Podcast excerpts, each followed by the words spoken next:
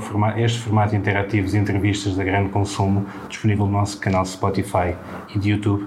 Eu sou Bruno Farias, o diretor da Grande Consumo, e hoje tenho o prazer de ter comigo Pedro Pimentel, o diretor-geral da Centro Marca. Bem-vindo, Pedro. Muito obrigado pelo convite. Pedro, estamos sensivelmente a um mês, eh, ao menos um mês já, do, do segundo Congresso das Marcas, promovido pela Centro Marca, associação onde estamos hoje presentes a, gravar este podcast, este videocast. O que levou a Centro Marca a promover esta nova iniciativa, Pedro? Era algo necessário após este treino forçado de dois anos por razões de força maior e conhecimento público? O que é que visa, afinal, atingir esta vossa iniciativa? Sim, o Congresso, nós quando há dois anos atrás fizemos, dois anos e pouco atrás, fizemos o primeiro Congresso, tínhamos pensado que iríamos fazê-lo numa ótica dois em dois anos, seria um período correto, novos temas, novas fases. Foi pensado assim? Foi pensado assim.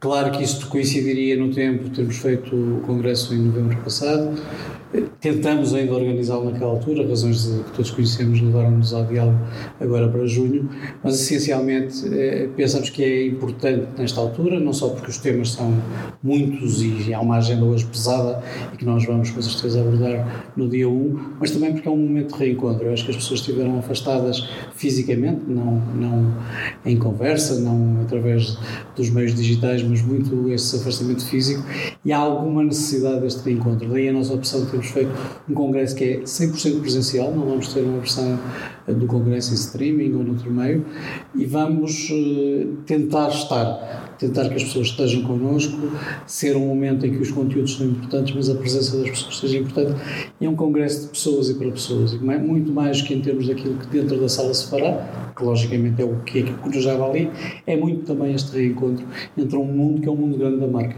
não são só as empresas da Centro Marca, é todo o mundo que se envolve a Centro Marca. E falar desse mesmo ecossistema, o ecossistema das marcas de, eh, das marcas de grande consumo e concreto, Pedro, este ecossistema que agora descreveste é o mais suscetível à inflação galopante e que se faz anunciar desde os finais do ano passado, isto era uma onda que vinha crescendo e que era evidente que ia chegar com mais ou menos intensidade, ou mesmo igualmente uma preocupação do retalho. Esta é uma preocupação partilhada pela economia ou por, por algum setor como o vosso, dos bens de consumo em particular?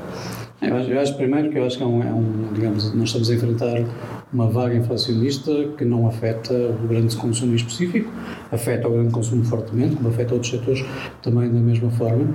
É uma vaga que não tem, se calhar, uma relação tão direta como muitas vezes quer fazer crer entre o conflito que começou há algumas semanas na Ucrânia e aquilo que estamos a viver hoje, era uma coisa que vinha de trás.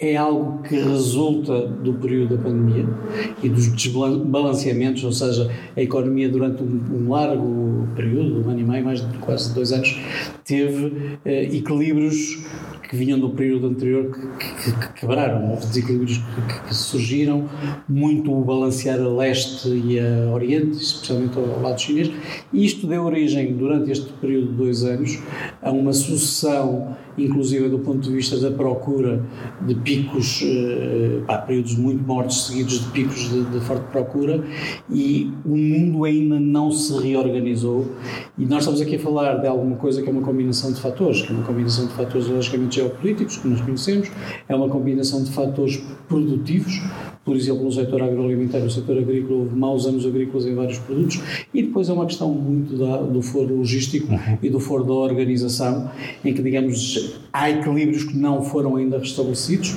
e logicamente a guerra não veio ajudar. Mas, digamos, o problema que nós temos aqui, o problema que estamos a viver, era um problema do ponto de vista das intermarcas, junto de outros setores, o retalho com certeza da mesma forma, era algo que já estava identificado desde setembro, outubro do ano passado. Eu lembro um que no, no arranque do trimestre do último trimestre do ano passado, começou-se a falar já sim, mesmo nos meios, sobretudo nos meios económicos, da inflação que aí vinha. Sim, recordo até, inclusive, de um artigo que escrevi para o Consumo, que foi publicado no próprio dia 1 de janeiro, em que a primeira questão que dizia era como é que iríamos enfrentar esta vaga inflacionista, ou seja, a vaga inflacionista já estava. Não é nenhuma novidade. Não é uma novidade, é uma novidade neste sentido. É algo que eu acho que nós todos desaprendemos de trabalhar ao longo de décadas. De tantos anos que não se verificou. Não se verificou e, e, nas organizações isto está a introduzir um grau de dificuldade, um grau de complexidade ainda maior e esse grau de dificuldade, julgo eu, vai demorar o seu período de ser ultrapassado e as estruturas, como tudo na vida, irão reorganizar-se e adaptar-se àquilo que é a nova realidade. E obviamente a pergunta que se coloca é como é que se vai absorver um tão gritante aumento do custo produtivo e das respectivas matérias-primas. O, consumidor, o consumidor final não vai ter seguramente capacidade para absorver tantos aumentos de preços em tantas categorias distintas, sobretudo entendendo aquilo que o último Orçamento de Estado e que tudo indica que os portugueses vão mesmo ter menos poder de compra ao longo deste ano. Sim, para nós é, é algo que não é, não é sequer discutível. Eh, foram comunicados ontem, ainda ontem, com efeito sexta-feira, os dados relativos à inflação do mês de abril. Nós em abril já chegamos, enquanto país, inflação homóloga acima de quase 18%. Estamos a, a, fazer uma projeção em termos de orçamento de Estado de inflação que não chega aos 4%, e estamos a fazer uma adaptação de salários, por exemplo, na função pública, que não chega a 1%. Por isso, eu diria que é, é, é, difícil perceber como é que o poder de compra das pessoas não, não será afetado e, e, e, julgo que poderemos enfrentar aqui uma situação que é muito complexa. Logicamente que esta vaga inflacionista pode desacelerar e, o, e essa desaceleração pode ser um resultado quer da tal reconstrução de equilíbrios que é necessária, que é muito importante também, da situação política que se verifica nas zonas de conflito e, por exemplo, se o conflito, eu diria, acalmar ou estabilizar ou, ou cessar, logicamente isto é um empurrão forte para que a economia se restabeleça de uma forma mais rápida. Se ela não se restabelecer de uma forma mais rápida, eu diria que vamos ter problemas sérios e problemas que vão afetar, de um lado, nós enquanto cidadãos, enquanto compradores, enquanto consumidores, e aí o grande consumo está muito exposto, porque estamos a falar de produtos, logicamente, que são do dia a dia de cada um de nós, mas também muito depois do que é a organização social. Uh, nós temos memória não muito distante de situações em que estas quebras de poder de compra muito repentinas geraram muita tensão social Sim. e é um bocadinho essa tensão social que eu julgo que nesta altura era importante que não, não, não crescesse, mas também para que não cresça é preciso que haja uma sociedade, não é só o retalho ou as empresas fornecedoras têm que dar aqui uma resposta. Por isso eu acho que há aqui um esforço de todos e quando digo todos, é e mesmo todos, começando no próprio Estado e acabar nos operadores económicos, de cada um na sua esfera de atuação, tentar, na medida que seja que seja viável e sustentável, tentar mitigar esses efeitos, porque se nós transpusermos para o consumidor todos os efeitos que estão a acontecer, eu diria que vamos ter uma situação muito complicada, que eventualmente nos pode salvaguardar enquanto estrutura de custos no momento, mas que depois vai ter o efeito, a medalha, o outro lado da medalha, quando as vendas não ocorrerem, porque as pessoas não terão poder de compra para satisfazer estes novos preços. Claro. Pedro, e face a esse cenário de redução do poder de compra por parte do consumidor, creio que está mais ou menos identificado e diagnosticado, poderemos estar à beira, ou perto, ou muito perto até, de uma eventual situação de downtrading. De que modo uh, tudo isto se irá traduzir numa eventual polarização da procura, que eu creio já começa a verificar de certo modo? Sim, é, nós temos claramente aqui um, um conjunto de circunstâncias que, que, ajudaram que numa primeira fase, digamos, o consumidor tivesse tido uma reação, que fez uma reação eventualmente menos negativa que aquela que nós, que nós anteciparíamos, uma circunstância normal. É bom lembrar que as pessoas tiveram um período relativamente amplo em que, por força das circunstâncias, reduziram razoavelmente aquilo que é o seu nível de despesa, muitas vezes nível de consumo também, mas o consumo aí não tanto associado aos produtos de grande consumo, eventualmente noutras famílias de produtos. Primeira questão. Segunda questão, muito relevante em Portugal, nós tivemos um período muito largo de tempo em que os juros eh, estavam em níveis muito baixos. Isto introduziu rendimento disponível em muitas famílias, só pela via do crédito de habitação, mas também por outras.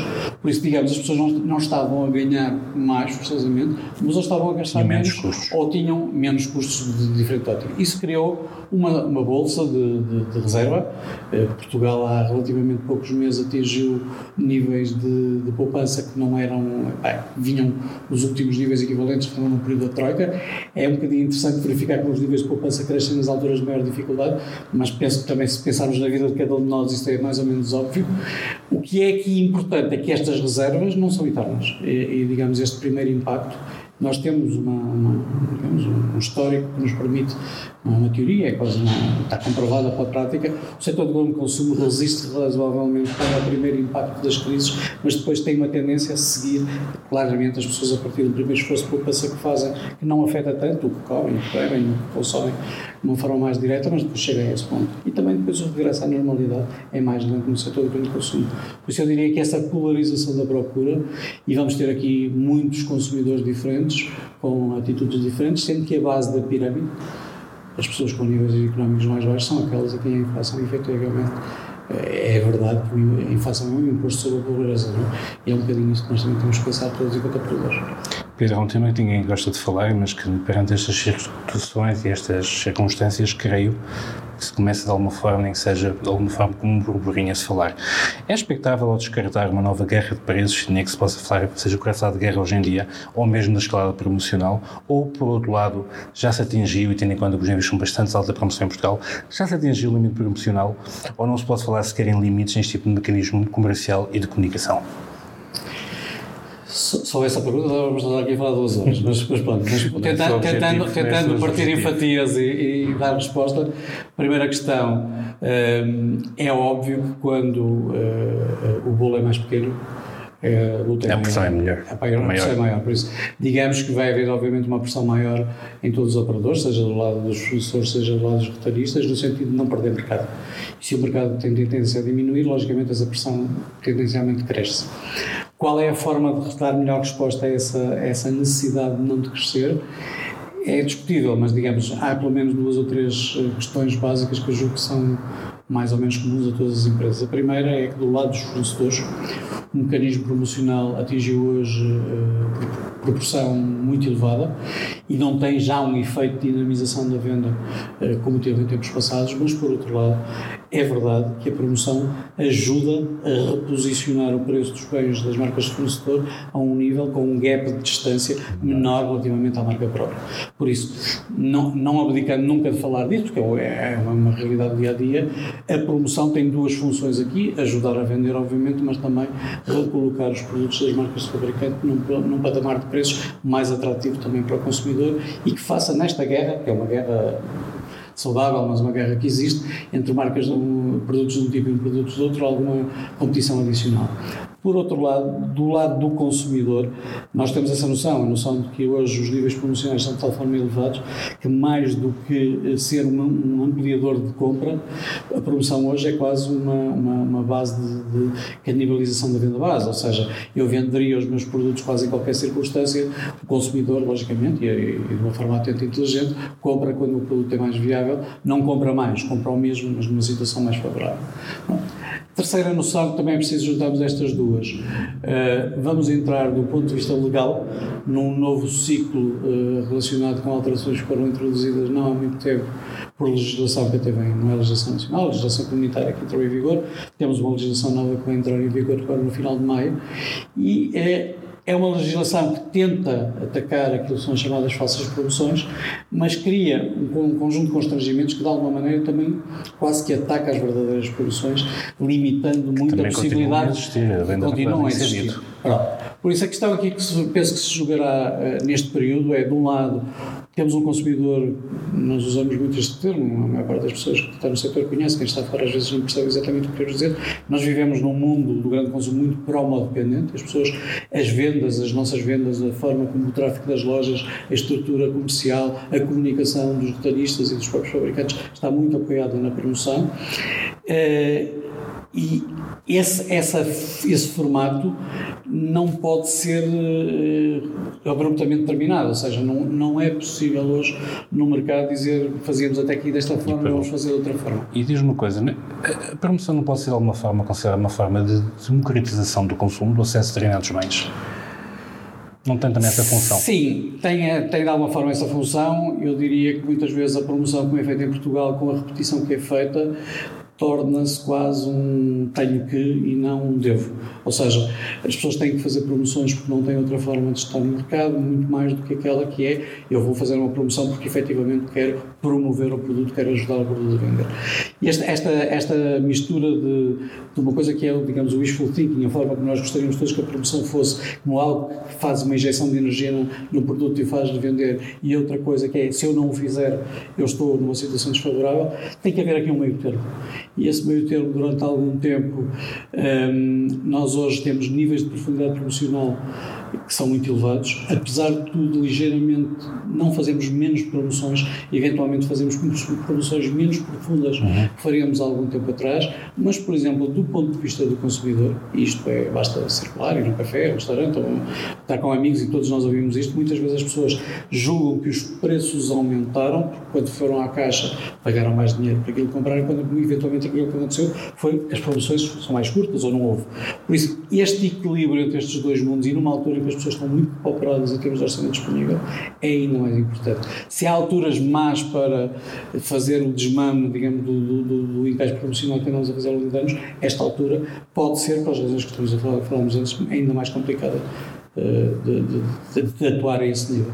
E podemos considerar de algum modo que, que ainda hoje fazem sentido os efeitos da pandemia neste universo, no universo dos bens de consumo, o consumidor continua a consumir em casa cada vez mais, julgo eu, fomentado, por exemplo, pelos formatos híbridos de trabalho. Portugal tem mais de 50% das pessoas em teletrabalho neste momento, na verdade na Europa já não se revê tanto. Sim. É, sim, é, digamos, há aqui uma mudança de da nossa mobilidade e ao mudar a nossa mobilidade muda muito o nosso, o nosso esforço de compra, a forma onde compramos e onde consumimos. Logicamente que hoje uh, vemos, basta circular, estamos aqui no centro de Lisboa, centro de Porto, etc. É, é fácil perceber como está a verificar-se um, um, regresso aceleradíssimo do turismo às nossas cidades. A vida de estrangeiros a chegar, os aviões a passar aqui em frente são, são mais comuns. Isso tem um efeito muito positivo do ponto de vista da dinamização do, do Penaloreca, de tudo que é o exterior. Nós, enquanto consumidores, fazemos muito mais essa vida caseira, muito empurrada pelas questões do trabalho livre. Eu acho que nos meios urbanos as pessoas muitas vezes têm alguma. Eh, toma-se um bocadinho a parte do todo, porque eh, na indústria, no campo, etc., não, o trabalho logicamente não atinge os mesmos níveis que atinge na parte de serviços e parte de escritórios, etc., que nós vemos em todos os lados. Mas isso é uma verdade e, nós temos um nível mais elevado de trabalho que outros países. O que é que eu vejo em termos de, de médio e longo prazo?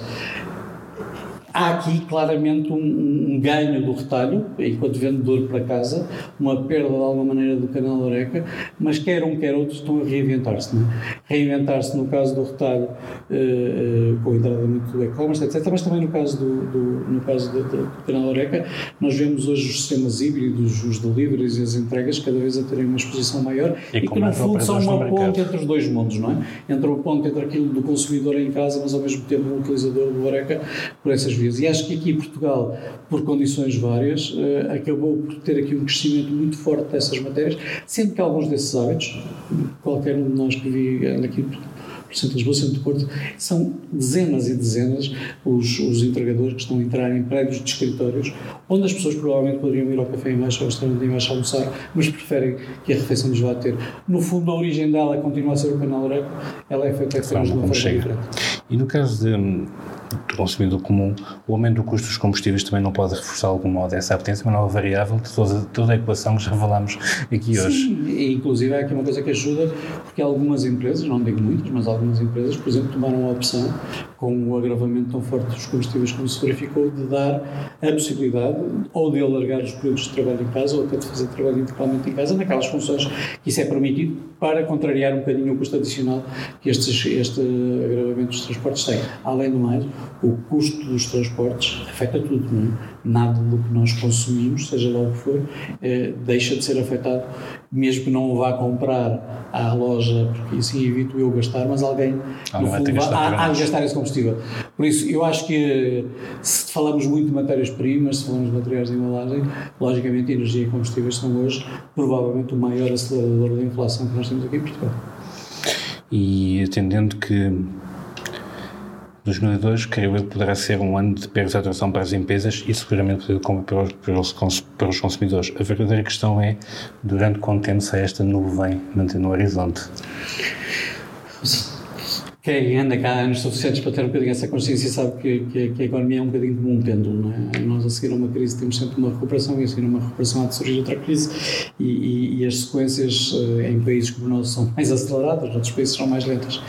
Eu diria que há aqui um esforço muito grande de muitas entidades a nível mundial no sentido de não vou dizer dinamitar ou de bloquear a inflação, mas de tentar, porque toda a gente sabe que a inflação exagerada tem um efeito muito pernicioso na economia, como a deflação o tem. Às vezes as pessoas julgam, enquanto compradores, que a deflação é uma coisa positiva, a deflação consegue ser mais negativa que a inflação, mas uma inflação muito elevada tem, tem efeitos trágicos em termos económicos e tem um efeito até do ponto de vista de perda de competitividade ainda maior.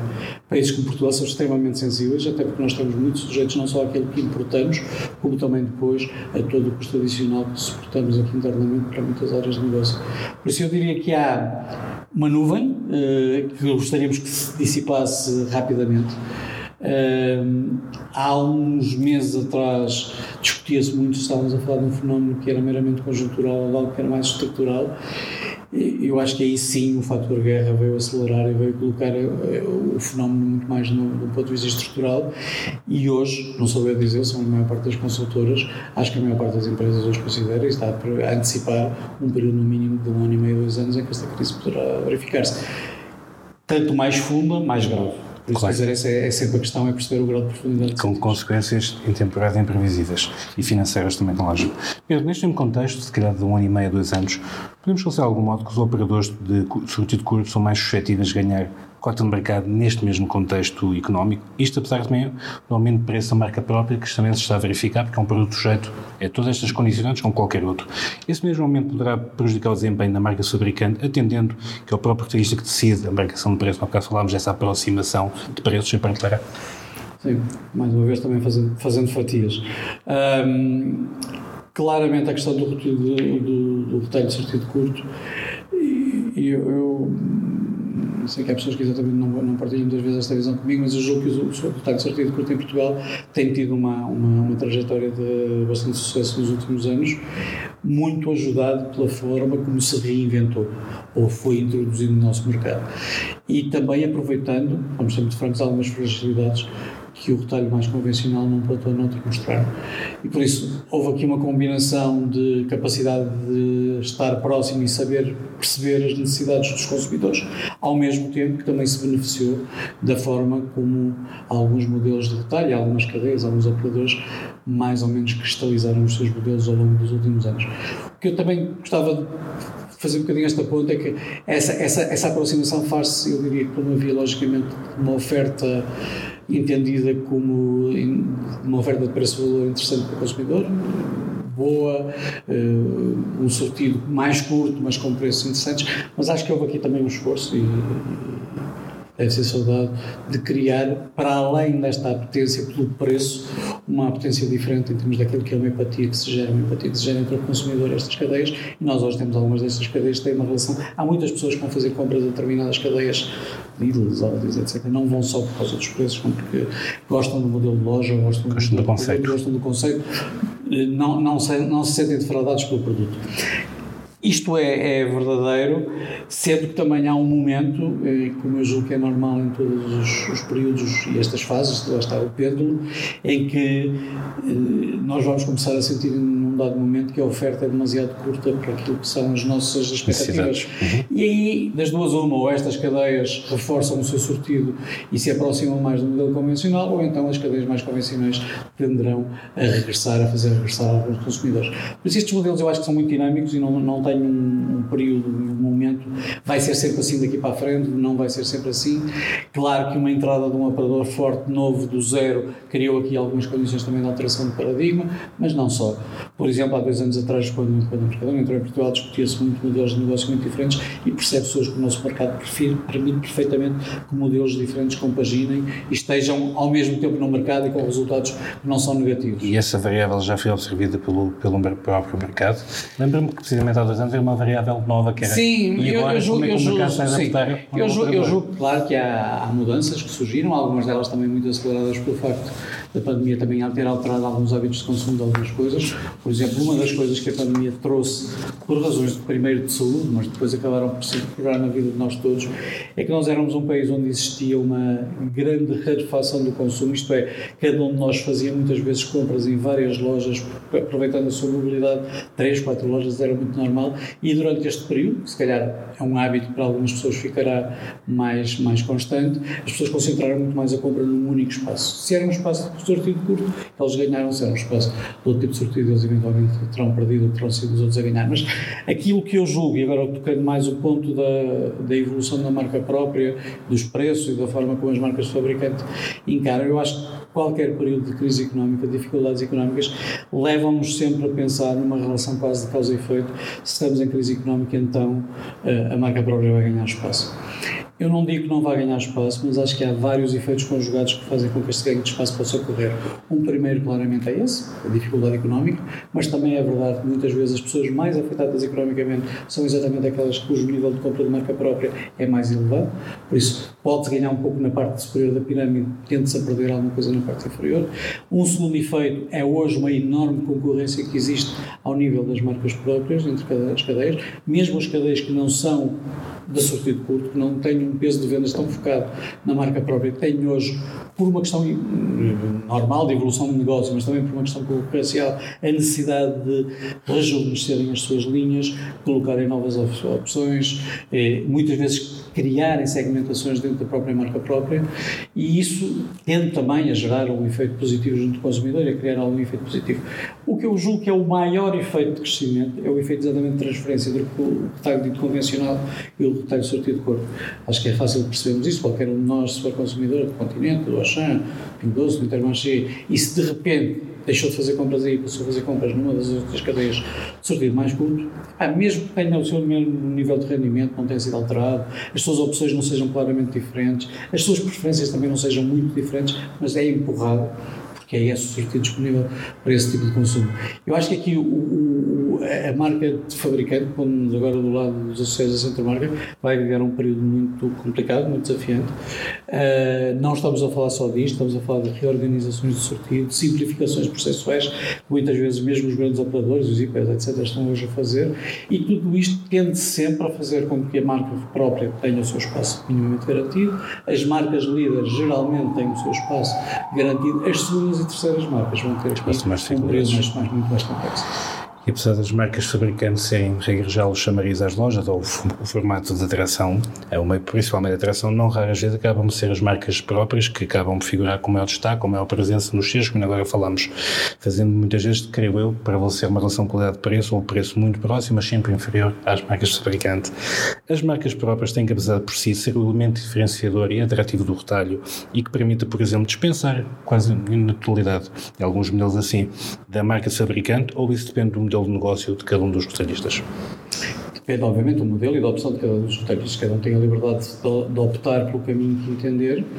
Eu penso que o nosso consumidor, e, e, e nós muitas vezes dizemos isto e as pessoas ficam, pelo menos comigo, quando, quando eu faço este tipo de afirmação, às vezes ficam a olhar para nós, mas é as marcas representam aquilo que eu, que eu acho que é um dos tripés, ou um dos, uma das dos, dos uh, alicerces maiores de uma vida em sociedade, de uma vida em democracia, é uma questão chamada liberdade de escolha.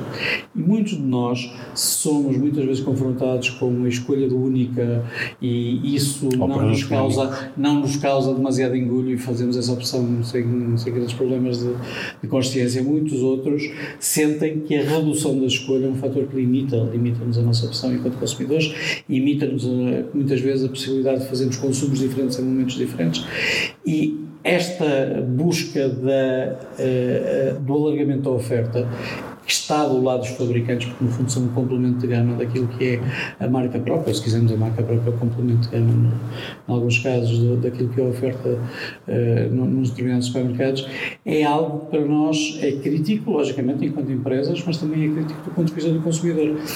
E daí nós defendemos sempre este valor da liberdade de escolha.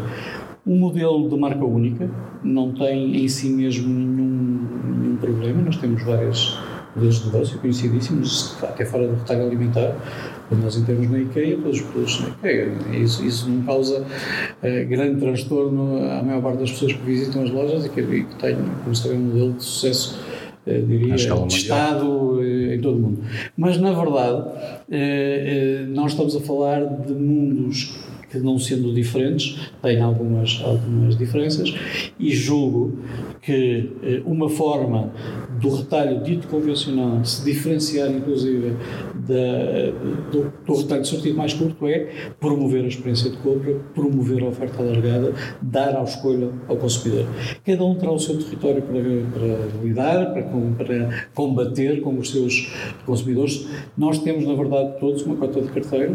Essa cota de carteira uh, é gasta onde nós entendemos como mais válida. Muitos consumidores, podemos crer, e mesmo uma situação económica mais complexa, não abdicarão naquilo que são as suas marcas de sempre, os seus produtos preferidos, continuar a consumir em alguns casos, tendo em conta o fecho de muitas áreas e portos, por exemplo, na China, que tem trazido algumas nuances à cadeia de abastecimento, irá continuar a crescer a pressão adicional nas cadeias de abastecimento. Pedro, creio que isto é, além da inflação, este é o segundo ponto que mais preocupa, Sim. quer a indústria, quer o retalho.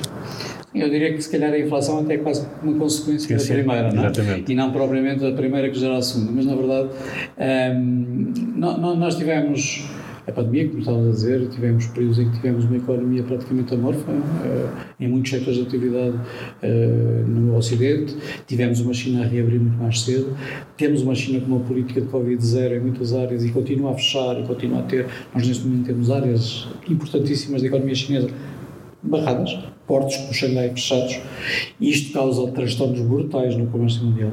Não só por causa dos transtornos pelos produtos que são eh, origem, originários daqueles, daqueles daquele bloco económico ou daquelas zonas para o Ocidente, mas também, por exemplo, uma coisa tão simples quanto esta, nós aqui há relativamente pouco tempo arranjar um contentor para fazer um transporte podia ser uma coisa de uma dificuldade, os custos de transporte brutalmente aumentados também por isto. Não era só a questão de energia, não era só a questão dos combustíveis, é exatamente aquele desbalanceamento que eu falava no início. Acho que estas crises, tendencialmente, eh, os operadores estão a tentar, ainda estas há poucas semanas, esta semana passada, li a notícia, por exemplo, que a Lidl estava a criar uma linha de criou, próprios, a, a Amazon a criar uma linha aérea específica para não estar dependente de terceiros. Claro que é um mundo que foi colocado numa, numa quase numa nuvem de outsourcing em que toda a gente subcontrata este centro de serviço e recorre a operadores, coloca-nos nas mãos desses operadores, mas a escala dos próprios operadores é, é tão grande que muitas vezes eles próprios convertem quase num problema. Nós tivemos ano passado em junho um incidente do Suez que também ajudou imenso a criar esta confusão adicional. Uh, foi uma coisa resolvida em menos de duas semanas, mas não deixou de ser uma rolha que se pôs ali que gerou um efeito, ampliando ainda mais o efeito que já estava. Esta crise, que é uma crise que eu diria muito operacional, e que logicamente tem os custos associados à sua ineficácia e à sua inércia, um, está a ser resolvida, mas está ainda muito longe de ser completamente resolvida.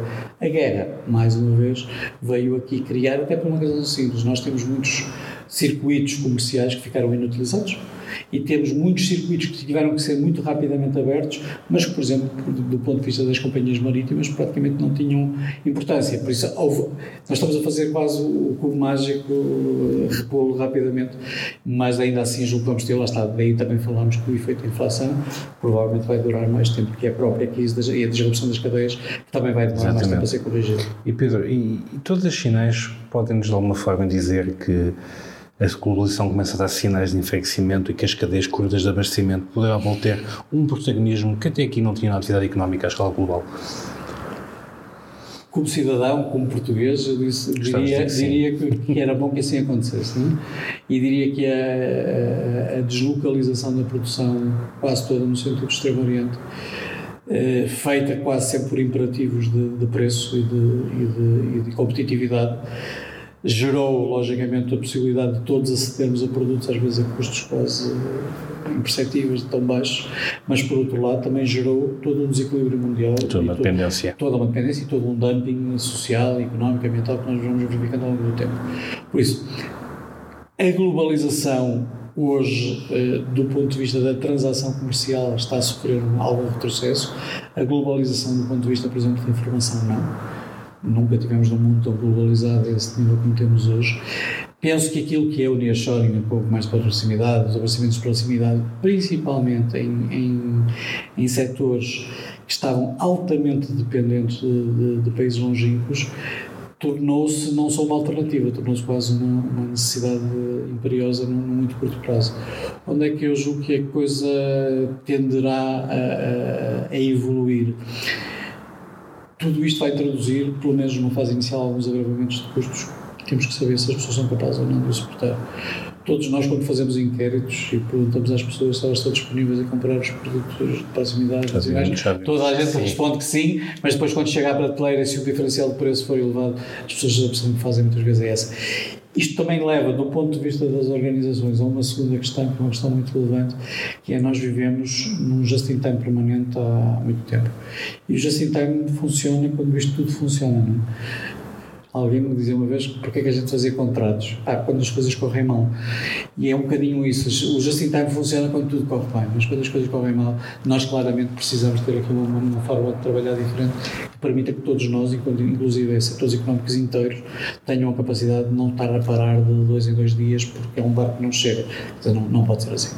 Até porque no limite pode ser uma questão de sustentabilidade, que agora se fala, não é? A promoção da economia local passa Sim. também por um. Sim, mas a sustentabilidade, a sustentabilidade uh, e, e, nós temos que pensar sempre, e acho que às vezes é preciso também pôr as coisas em perspectiva. Cada crise, cada período de dificuldades, leva-nos sempre àquilo que eu chamo de consumo patriótico. Nós temos sempre uma tendência natural, que acho perfeitamente lógica e legítima, de numa situação em que vemos que a nossa volta o mundo está em dificuldades, tentar ajudar quem está à nossa volta. Mas depois nós somos exportadores. É? E também temos que perceber que as nossas exportações vão para determinados mercados e também não gostamos quando sentimos que esses mercados se nos fecham porque há um protecionismo excessivo relativamente ao local.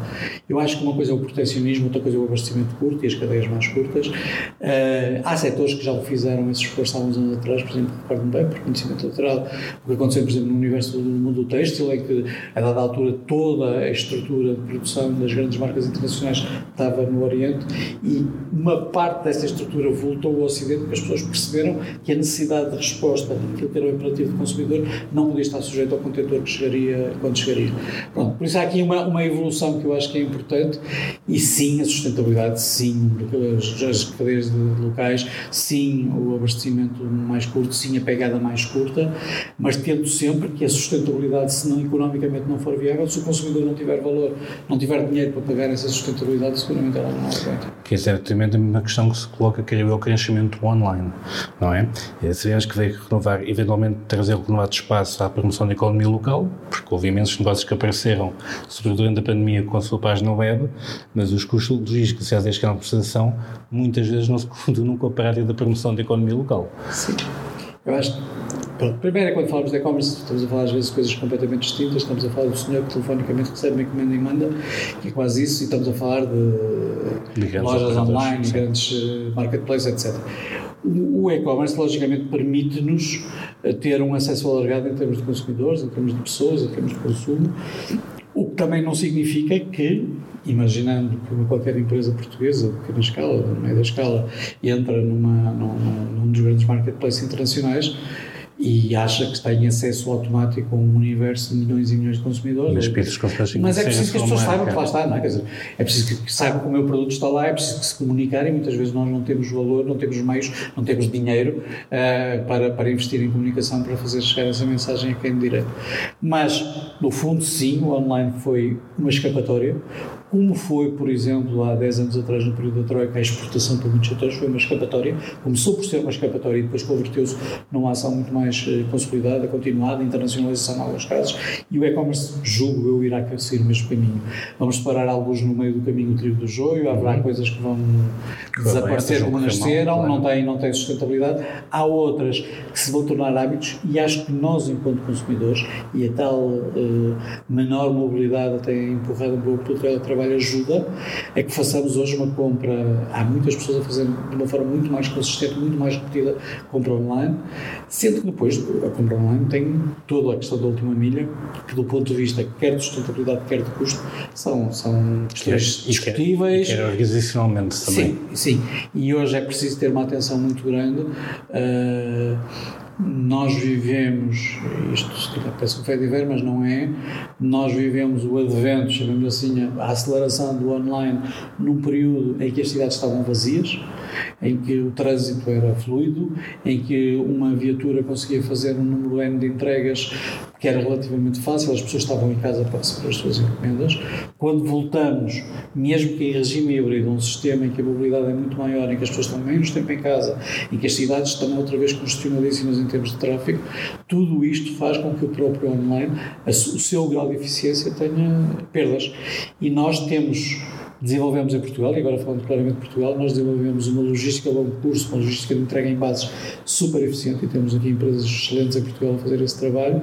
Naquilo que é a logística capilar, atenção, não é exatamente a mesma é coisa. E as nossas cidades, principalmente os nossos meios urbanos, são muito complexos. E nós estamos preparados para este tipo de, de entrega, sem dúvida. Pedro, o exercício de 22 e o contexto no qual se enrola irá continuar a fomentar o desenvolvimento do canal discount, como aconteceu nos últimos dois anos, ou também os tradicionais e o online poderão continuar a reunir a preferência de muitos consumidores e de forma crescente? À partida não podem ganhar todos em simultâneo, não é? Até porque Mas, o mercado está a diminuir. Sim, o mercado tendencialmente tenderá a diminuir, julgo que diminuirá mais em volume que em valor, por razões uh, empurradas pela própria, pela própria inflação, mas sim, o mercado em volume tenderá, tenderá a diminuir. Um, eu acho que nós tivemos aqui um, um crescimento do local, do tradicional, uh, que temo seja, tenha sido um bocadinho efêmero e muito força das circunstâncias do período da pandemia e da, inclusive, da dificuldade das pessoas em se movimentar e entrar em sítios com muita gente por isso muitas vezes o abastecimento na mercearia do bairro, etc., foi uma forma boa. Todos nós, ou eu, descobrimos naquele período que tínhamos perto de nós lojas que se calhar desconhecíamos de Até todo então, porque, porque não, não, não, não, não estávamos com atenção e muitas vezes não estávamos em casa às horas que essas lojas estavam abertas quando se regressa a uma certa normalidade, as pessoas retornam, não vou dizer às mesmas rotinas, mas retornam pelo menos a um determinado padrão de compra que opta muitas vezes por um local onde a oferta é maior, onde os preços tendencialmente podem ser mais baixos, etc. Por isso, do lado do tradicional, há sim um tradicional que vai crescer, há um tradicional que é um tradicional especializado, um tradicional para nichos, um tradicional que aposta muito claramente num determinado tipo de consumidores e tem localizações geográficas bem, bem, bem dimensionadas. O tradicional, tradicional mais uh, convencional, vai passar sempre a ter maior dificuldade, até porque continuamos a ver Hoje, apesar do número de aberturas serem bastante inferior daquilo que era há dois ou três anos atrás, a maior parte das aberturas são na proximidade, são nas lojas de proximidade, que fazem uma concorrência muito mais direta a este tradicional. O online, eu acho que vamos passar aqui um, um período de, não de desaceleração, mas de, pelo menos, de um crescimento não tão galopante, logicamente, como assistimos em 2020. Acho que no online podemos ter aqui um efeito uh, diferente. Primeiro, uh, estamos a alargar muito a franja de pessoas que usavam online, seja em termos etários, seja em termos geográficos. E os séniores são um excelente são, exemplo disso são mesmo. exemplo disso. Depois estamos a falar de um mercado que não era muito apetecível para vários operadores, mas começa já a ter uma dimensão que o torna, no mínimo, apetecível ao ponto de eu tenho que estar, porque se não estiver, os outros é que ficam a ganhar. E nós temos vários operadores do retalho dito mais, estou falando do alimentar, mas do retalho dito mais como tradicional, ou do físico, que não tem hoje um online ou desenvolvido ou praticamente não existe e alguns deles podem entrar e nós podemos ter aqui um efeito duplo de crescimento da oferta e crescimento da procura. Logicamente que mais oferta fomenta maior procura, maior procura, maior procura motivará a oferta a crescer. No meio disto, eh, falta perceber se haverá alguma evolução, por exemplo, se cadeias que hoje estão no retalho físico eh, optarão por desenvolver esquemas de raiz ou comprarão, opções que já existem no mercado, eh, operadores digitais puros que podem fazer esse serviço. Temos estas cadeias tipo 360 Hiper que fazem no fundo uma, uma, um cruzamento entre os dois modelos. Temos os supermercados digitais autónomos ainda de muito pequena dimensão. Nós tivemos a experiência de Espanha, onde aconteceu a entrada de um operador como a Amazon em 2016, 2017, e o boom que isso gerou nos restantes, não só porque a Amazon em si mesma cresceu, mas porque obrigou os outros a mexerem-se. Hoje, a questão começa a ser uma questão crítica, a questão do, do, do lead time, do tempo de entrega. Uhum. Para muitos consumidores, isso é uma questão cada vez mais relevante. E que estão disponíveis para pagar por ela, na maior parte dos casos. Isso, mas lá está, voltamos à questão do, do, do que falámos há pouco, da logística capilar. Se a logística capilar do CUR é complexa, a logística capilar, no caso de, dos bens de alimentares e supermercados, mais complexa, mais complexa, estamos a falar de triplas temperaturas dentro de uma mesma viatura. Pedro, por último, uma questão mais de balanço. Sei que é pergunta um milhão de dólares, mas é a pergunta que tem que ser feita para, encerrar esta, esta, esta entrevista. O segundo semestre poderá trazer consigo um elevado contexto económico e social. É uma preocupação partilhada pela indústria e pelo retalho. Eu diria que, infelizmente, os sinais eh, apontam para isso, apontam para uma situação em que nós iremos viver de uma forma consistente o agravamento das condições. Todos gerimos que assim não fosse o governo, acho que não há ninguém que tenha vontade que assim, que assim aconteça, mas do ponto de vista até relacional, nós sabemos que quando está sol, está sol para toda a gente, quando está chuva, cada um se tenta proteger da melhor forma, não é? É sempre essa, essa questão básica.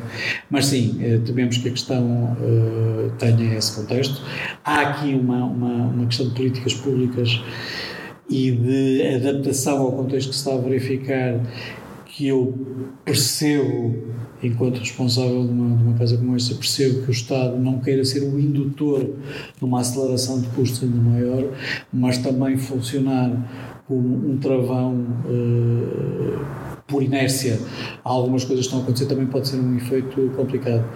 Temos também um contexto político novo nós com as eleições de, de, de janeiro, com, com, o cenário eleitoral que surgiu, temos, por exemplo, hoje o afastamento de forças políticas daquilo que era a maioria do governo, sabemos da relação dessas forças políticas com, por exemplo, organizações sindicais e a forma como isto pode ter ou não algum efeito na tensão social que se gera, mas os sinais não são bons. Uh, e, e, e aquilo que eu temo é que, havendo uma perda substancial de poder de compra, logicamente isso vai afetar toda a gente, vai afetar a rentabilidade, vai afetar a operação, vai afetar a relação. E nesse sentido, hum, regresso a bom tempo seria uma coisa muito bem-vinda, seguramente por todos, e acho que, enquanto país, temos atravessado crises com alguma profundidade repetidamente dar-nos um certo histórico de como estas coisas normalmente se passam e como é os ciclos até no tempo como estas coisas acontecem, mas não impedem que nós vivamos sempre nesta incerteza agravada por este fenómeno da, da, da, da inflação e do fenómeno, por exemplo, comparado com o período da Troika Uh, nós, no período da Troika, sabemos que Portugal estava numa situação difícil quando outros países não estavam. Não é? Neste momento, a situação a nível internacional é, é muito complexa.